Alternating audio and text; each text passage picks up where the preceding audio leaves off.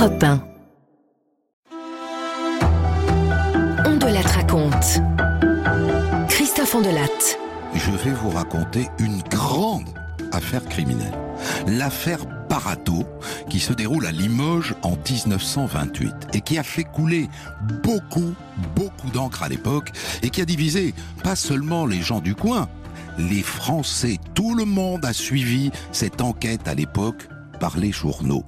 Charles Barato a-t-il tué le chauffeur de taxi? Étienne Faure C'est ça la question. Et tout le monde avait un avis là-dessus. Et le sel de cette affaire, c'est la personnalité de Barato. C'était ce qu'on appelait à l'époque un inverti ou un homme aux mœurs spéciales. Bref, il était homosexuel et à ce titre, eh ben coupable, forcément coupable. J'ai demandé à l'historien euh, Vincent Brousse de débriefer cette histoire avec moi tout à l'heure. Il a écrit Les grandes affaires criminelles de Haute-Vienne aux éditions de Boré et je suis toujours preneur pour faire vivre notre petite communauté de fans d'histoire de vos commentaires sur Twitter hashtag on de raconte et au passage allez liker comme on dit notre page arrobase on de raconte. Voici donc cette histoire que j'ai écrite avec Pierre Anquetin. La réalisation est signée Céline Lebras. Europe 1, Christophe Ondelatte.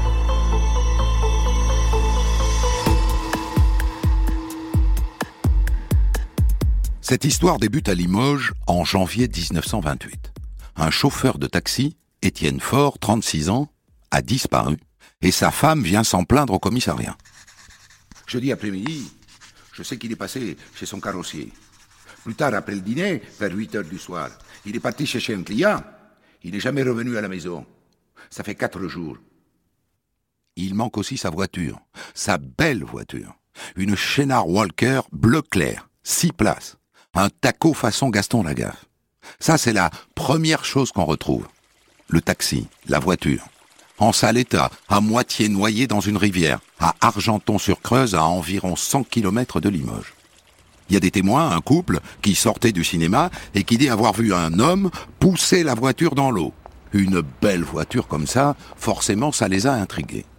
Ce gars d'ailleurs, d'autres témoins l'ont vu s'enfuir vers la gare juste après, et d'autres l'ont vu sauter dans le premier train pour Limoges.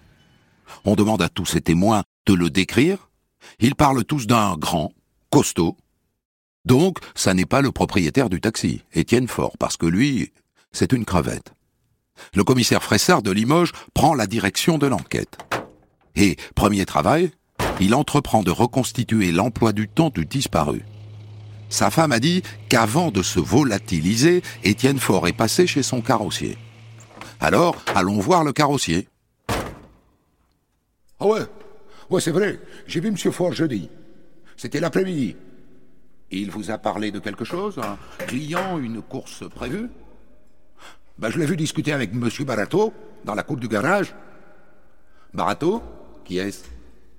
Charles Barato, vous le connaissez? C'est un de mes clients, un, industriel. Il fait dans la porcelaine. Un drôle de type entre nous.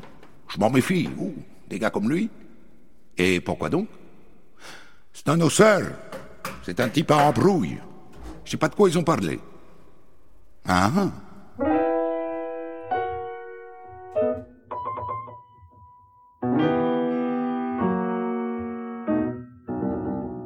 Eh bien, ça nous fait une piste, ça. D'après la femme du taxi, Madame Fort, ce Charles Barato est un client régulier de son mari. Il faisait appel à ses services surtout la nuit. Allons bon. Et pourquoi diable a-t-il besoin d'un taxi la nuit à Limoges en 1928 C'est pas la gala à Limoges dans ces années-là. Les gens normaux s'y couchent à 8 heures. Et donc ce Barato n'est pas un type normal. Ce qui suffit à faire de lui un suspect.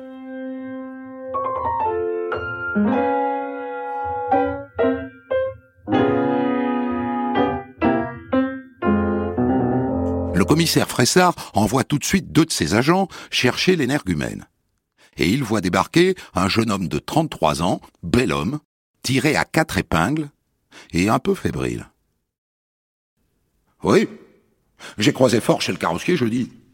Et je l'ai revu plus tard, vers 3 heures du matin. Je suis tombé en panne à 20 kilomètres de Limoges, près de la rivière Le Vincourt, vous voyez Fort est passé par là, hein, c'est une chance. Alors il m'a ramené à Limoges.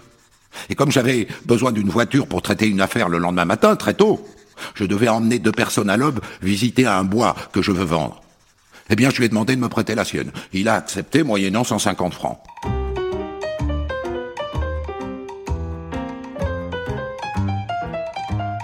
Quelle histoire à dormir debout ce Barato prétend qu'il a emprunté le taxi d'Étienne Faure en pleine nuit, à 3 heures du matin, en plein mois de janvier, pour aller le lendemain matin à l'aube faire visiter un bois qu'il voulait vendre à deux clients. Improbable.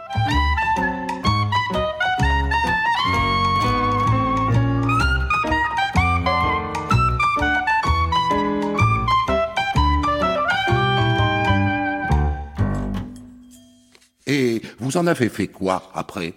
De la voiture de la Schneider Walker? Il dit qu'il l'a redéposée en ville, que c'était convenu comme ça avec Étienne Faure.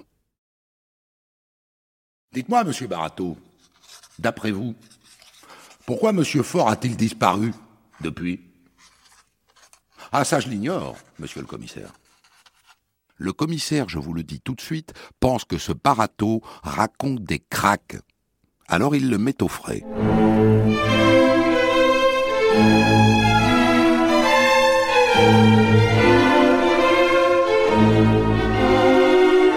Que fait le commissaire? Eh bien, il convoque les deux clients pour vérifier cette histoire de visite matinale et improbable dans les bois. Eh bien, il confirme. Charles Barato les a bien emmenés jusqu'à ce bois qu'il voulait vendre à 4 heures du matin. Et avec quelle voiture? Oh, C'était une Schneider Walker. Je le sais parce qu'on en a discuté avec Barato sur la route. Le commissaire les interroge sur l'heure incongrue de cette visite, 4 heures du matin. Ils conviennent que ça leur a paru louche, effectivement, d'autant qu'ils avaient sur eux une partie de l'argent pour acheter ce bois. Vous savez, monsieur le commissaire, nous avons eu une triste impression. Ah bon? Et pourquoi? Ils disent que ça ressemblait à un traquenard. Que s'ils n'avaient pas croisé ce matin-là sur la route des voitures qui se rendaient à une foire, ils ont eu l'impression qu'ils allaient y passer. Que l'autre allait les dépouiller et peut-être même les zigouiller. Et finalement, vous l'avez acheté, ce bois? Ah non, non, non. C'était pas intéressant. Et après? Eh bien après, M. Barato nous a ramenés en ville. C'est tout. À partir de là, voilà le scénario qui commence à s'échafauder dans la tête du commissaire.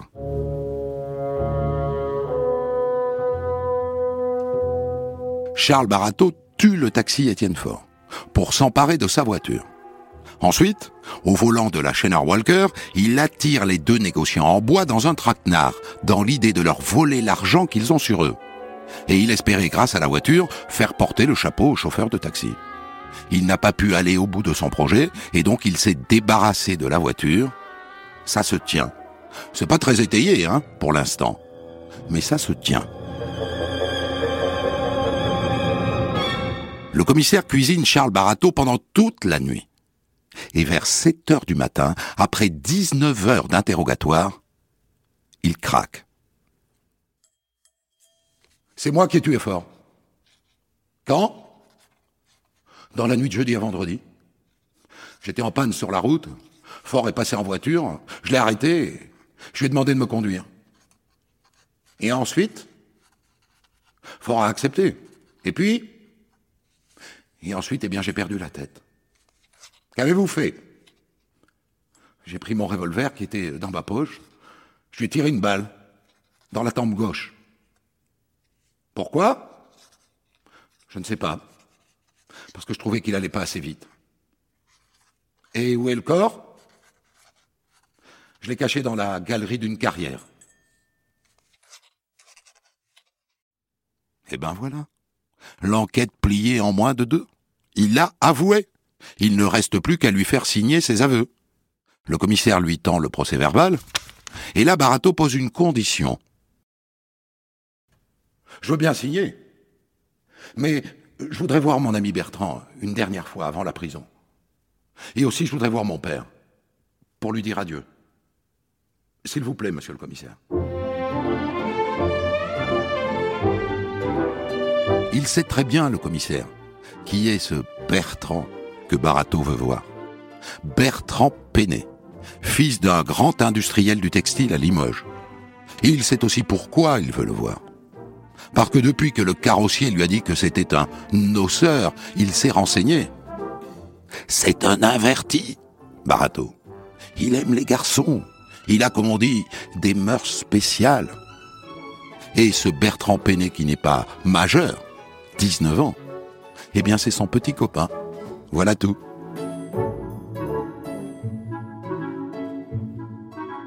Il réclame de le voir avant d'aller en prison parce qu'il l'aime. Alors le commissaire, bon prince, accepte. Mais une minute, hein? Pas plus. Et il conduit Charles Barato à l'usine des Pénés où travaille le jeune Bertrand. Et il les laisse tous les deux en tête à tête pendant une grosse minute. Après quoi, il ramène Charles Barato au commissariat. Bien. J'ai tenu ma promesse, monsieur Barato. Alors maintenant, faut signer. Et Charles Barato signe ses aveux. Et là, Barato rappelle au commissaire qu'il lui a aussi promis de l'emmener voir son père. Le commissaire a autre chose à faire. Alors il demande à deux agents de police d'emmener Charles Barato chez lui.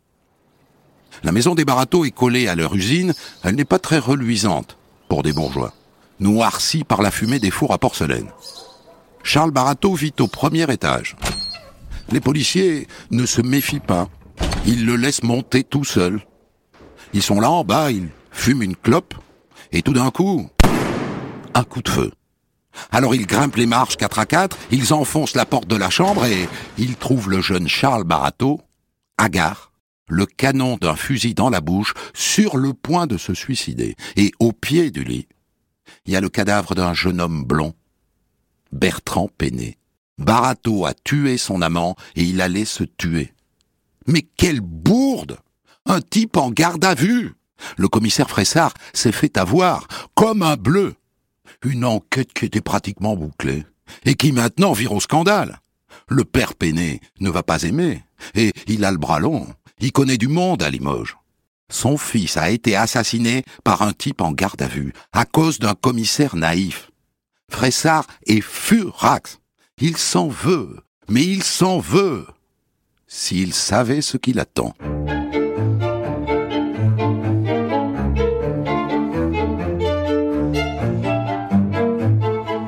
Charles Barato est ramené en prison.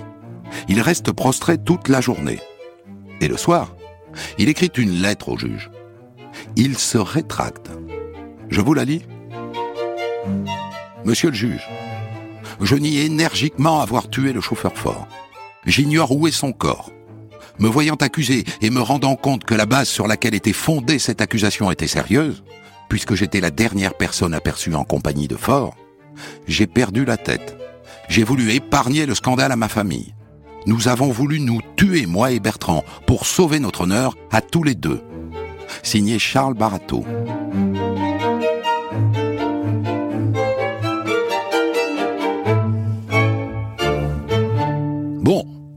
Ça n'empêche pas le juge de l'inculper le soir même pour l'assassinat d'Étienne Faure et pour celui de Bertrand Péné.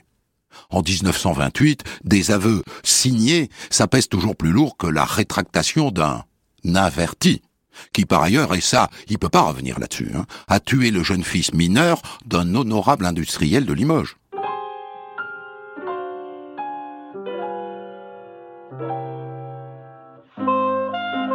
En attendant, la presse se régale de ces rebondissements. Et surtout la presse de gauche. Cette histoire de bourgeois dépravés, c'est pain béni. Le populaire journal socialiste dit que Barato, outre le fait d'être inverti, s'adonnait aux stupéfiants, fréquentait les maisons de nuit et avait des dettes de jeu. Quant aux travailleurs du centre, communistes, il s'en prend au jeune Bertrand Péné un jeune bourgeois dépravé et de mœurs spéciales. Cette affaire s'est passée dans cette partie pourrie de la société bourgeoise, parmi les fils à papa, les viveurs, les jouisseurs, les catins de la haute. La gauche de l'époque n'est pas très progressiste, sur le plan des mœurs. Pas plus que les curés.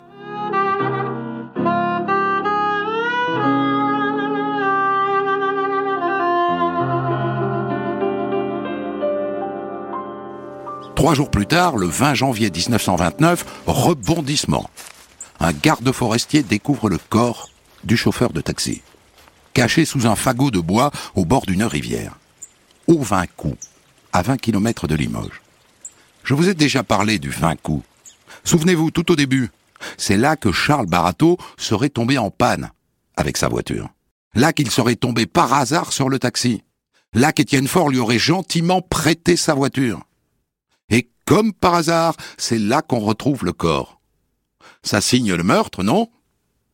Il arrête le taxi, il tue le père Fort, il pique sa voiture. Barato. C'est Barato.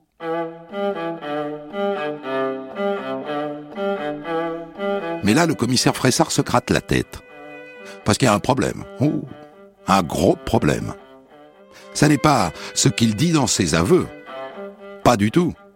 Il dit qu'il a mis le corps dans une carrière. Et là, on le retrouve sous un fagot de bois. Ça fragilise les aveux. Beaucoup plus que la rétractation de Barato. Bref, c'est la tuile. Et c'est pas fini. Le corps file dans les mains du légiste.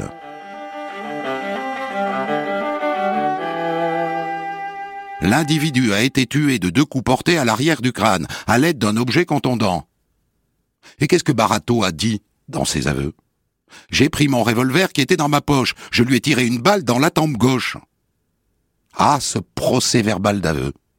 Il a du plomb dans l'aile. Même pour condamner un homme au meurtre spécial. Ça pourrait ne pas suffire. Alors maintenant, cette question. Est-ce que le jeune Bertrand Péné a pu jouer un rôle dans le meurtre du chauffeur de taxi? En perquisitionnant chez Charles Barato, les policiers sont tombés sur son journal intime. Deux cahiers de 500 pages, peut-être que la réponse est dedans. Alors le commissaire Fressard se carre dans un fauteuil en rentrant chez lui devant sa cheminée. Et il attaque la lecture.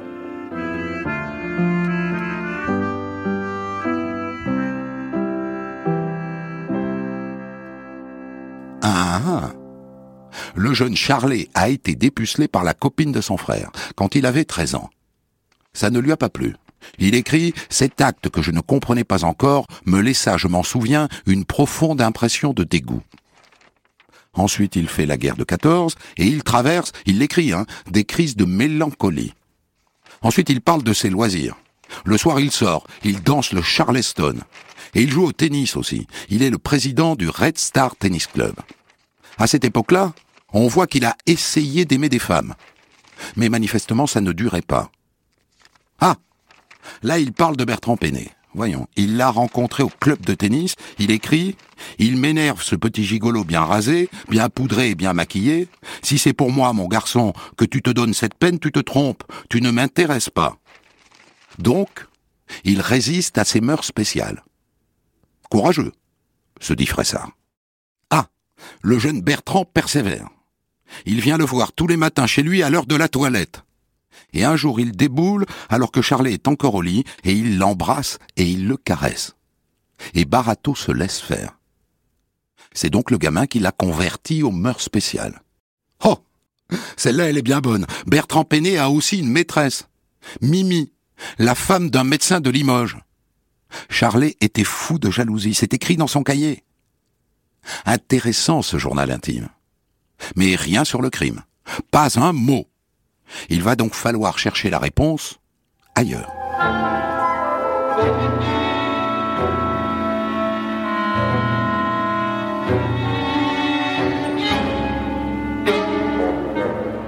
En revanche, en enquêtant discrètement sur l'entourage des deux loustiques, il a découvert qu'il y avait du monde qui gravitait autour. Tout un groupe de jouisseurs, de noceurs de la bourgeoisie de Limoges. Et que tout ce petit monde se retrouvait régulièrement dans un petit château que possède la famille Péné, le Bon Abri. Et qu'il se passait, dans ce château, le soir, devant la cheminée, de drôles de choses. Des parties fines, comme on dit, auxquelles se mêlaient des hommes, mais aussi des femmes. Et qui emmenait tout ce beau monde là-bas? Étienne Fort, le taxi. Le revoilà. Étienne Fort qui savait tout. Alors est-ce que c'est pour ça qu'on l'a tué? Autre chose. Après le meurtre du jeune Bertrand, on a fouillé le château. Et dans le salon bleu, qui donne sur la terrasse, sous un tapis, il y avait des traces de sang. On a aussi trouvé dans le jardin une clé à molette souillée de sang. Et ici, le chauffeur de taxi avait été tué au château. Et son corps caché là quelque temps? Ça ouvre des perspectives, ça non? D'autant que le gardien du bon abri, ça ouvre des perspectives, ça non? D'autant que le gardien du bon abri raconte que la Chénard Walker est égarée dans le garage le lendemain du crime. Dès lors, est-ce que ça n'est pas Bertrand Péné qui a tué le chauffeur de taxi? Et pas Barato En tout cas, dans son édition du 24 janvier, le populaire enfourche cette hypothèse. C'est Bertrand l'assassin. Barato n'a fait que l'aider à se débarrasser du corps et du taxi. Comment le journal en arrive-t-il là? Ne m'en demandez pas trop. Pour des raisons politiques peut-être. Parce que pour un journal socialiste, c'est plus excitant que l'assassin soit un grand bourgeois en vue plutôt qu'un petit bourgeois fauché comme Barato. D'autant que, dans les jours qui suivent, on s'aperçoit que le jeune Bertrand est allé se consoler dans les bras de sa Mimi. On les a vus dans un hôtel de Brive, en Corrèze. Est-ce que ça n'est pas ça qui a mis Charles Barato hors de lui La jalousie? Est-ce que du coup, ça n'est pas pour ça qu'il a liquidé Bertrand d'un coup de carabine La jalousie?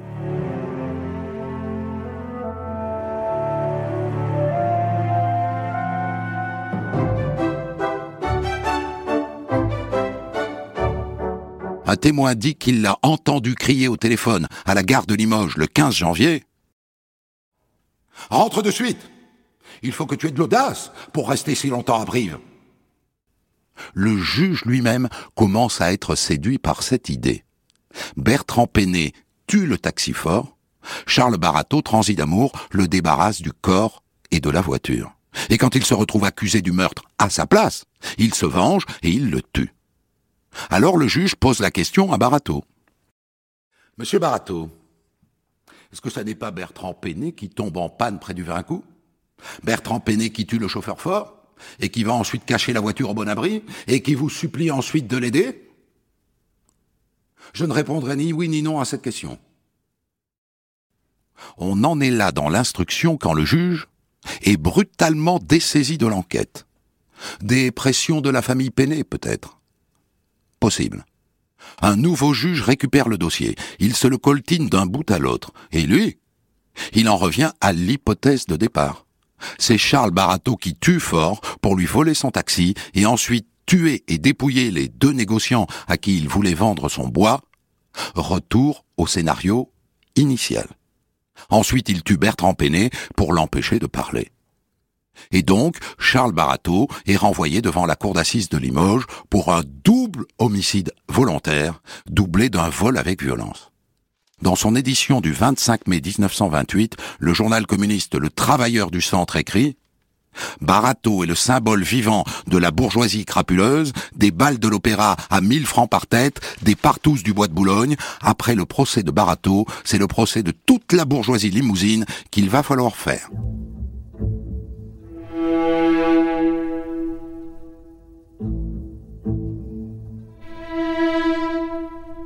Le procès de Charles Barato s'ouvre un an plus tard, le 29 mai 1929. L'affaire est croustillante. Et il y a un monde fou. De tous les milieux, hein, des qui descendent de belles voitures et aussi des ouvrières de la porcelaine. Barato s'est fait pousser une barbe rousse, taillée en pointe. Le journal Le Populaire le décrit.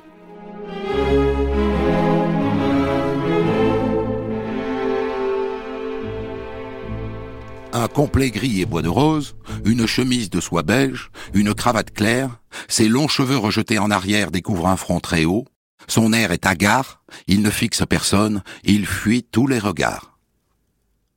Mais le premier jour, le président fait ressortir tout le monde, il décrète le huis clos pour la journée. Car il s'agit de lire le journal intime de Barato, il ne faudrait pas choquer les gens.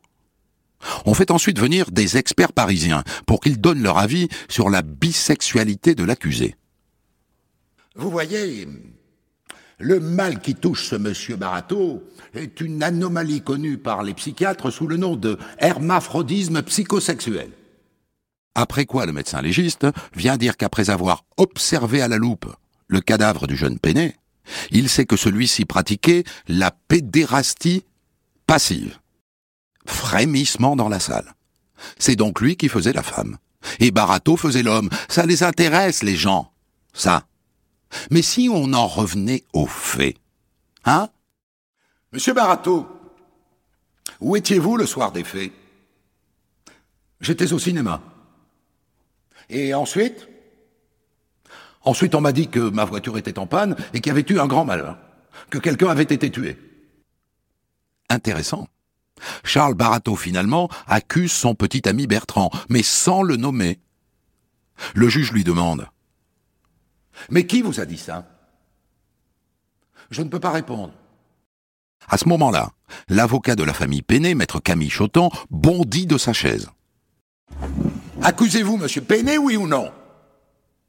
Je ne peux pas répondre. Vous avez tué Bertrand Péné pour lui faire porter la responsabilité du meurtre d'Étienne Fort. Voilà tout On fait venir à la barre la fameuse Mimi, la maîtresse du jeune Péné, qui ne sait pas grand-chose. Vous savez, j'étais pas là le soir du meurtre. Hein. Je recevais chez moi. Je peux rien vous dire. Elle ajoute qu'à cette époque, dans son souvenir, Bertrand n'avait pas l'air inquiet une seule seconde.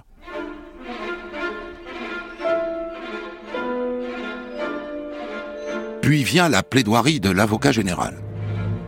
Monsieur Barato est un oisif, un averti, débauché sans scrupules. Il est amoral, il est orgueilleux et il est menteur. Et son mobile, eh bien c'est le vol. Rien de plus, la vénalité. Il a commis deux assassinats et chacun de ces assassinats, vous m'entendez?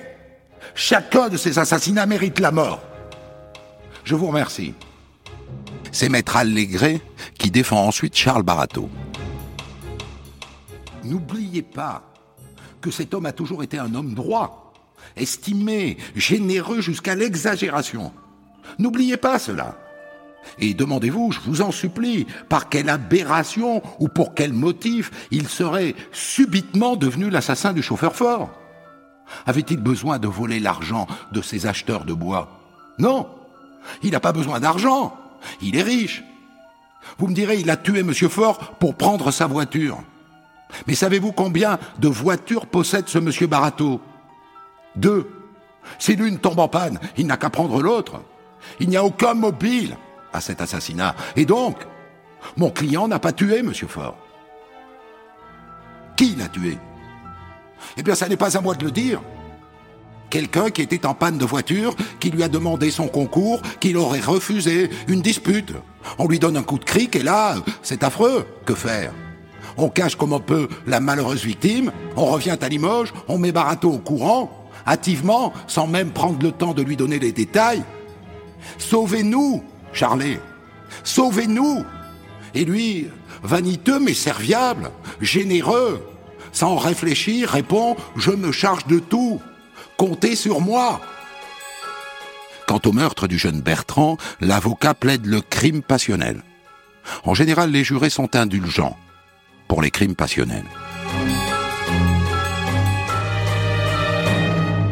Les jurés délibèrent un quart d'heure. Et à l'issue, Charles Barato est reconnu coupable des deux meurtres, avec préméditation. Il est bon pour la guillotine, mais en bas de la page, les jurés ont ajouté en lettres déliées circonstances atténuantes. Donc il sauve sa tête. Il est condamné aux travaux forcés à perpétuité. Le verdict, figurez-vous, déclenche des émeutes dans la ville. À 7 heures du soir, il y a 3000 personnes devant la prison pour conspuer Barato. La garde républicaine charge, elle procède à 80 arrestations, on compte plus de 100 blessés. En novembre 1929, Charles Barato est envoyé au bagne, en Guyane, sur l'île Royale, pour être sûr qu'il ne s'échappe pas. Et 20 ans plus tard, en 48, il est gracié, mais interdit de rentrer en métropole comme la totalité des anciens bagnards. Il reste donc à Cayenne où il sombre dans l'alcool. Il y meurt de tuberculose le 23 avril 1961. Vous avez aimé cette histoire? Christophe Ondelat vous propose de la débriefer avec un invité dans un podcast d'ores et déjà disponible sur votre application.